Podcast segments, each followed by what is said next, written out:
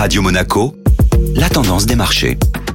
Radio Monaco, la tendance des marchés avec Société Générale Private Banking. Bonjour Delphine Michalet. Bonjour Benjamin. Recul net des bourses européennes hier plombé par l'emploi aux États-Unis et le retour de tensions géopolitiques. Oui, début de semaine compliqué pour les marchés boursiers, freiné par un solide rapport sur l'emploi américain publié vendredi dernier. La forte création d'emplois et la publication d'un taux de chômage au plus bas depuis mai 1969 renforcent l'idée que les taux directeurs des banques centrales pourraient rester sur des niveaux élevés pendant un certain temps. À ce contexte viennent s'ajouter les inquiétudes géopolitiques avec le regain des tensions entre Pékin et Washington à la suite de la destruction d'un ballon chinois survolant le territoire américain. L'indice européen Eurostock 50 entame donc cette semaine par un repli marqué de 1,25% alors que le dollar américain poursuit sa progression contre une majorité de devises. Cette semaine, les banques françaises seront à l'honneur. Le rythme des résultats trimestriels d'entreprise restera soutenu. Les opérateurs de marché scruteront notamment les publications des trois banques du marché parisien, BNP Paribas, Crédit Agricole et Société Générale, qui constituent bien souvent des baromètres intéressants de l'économie.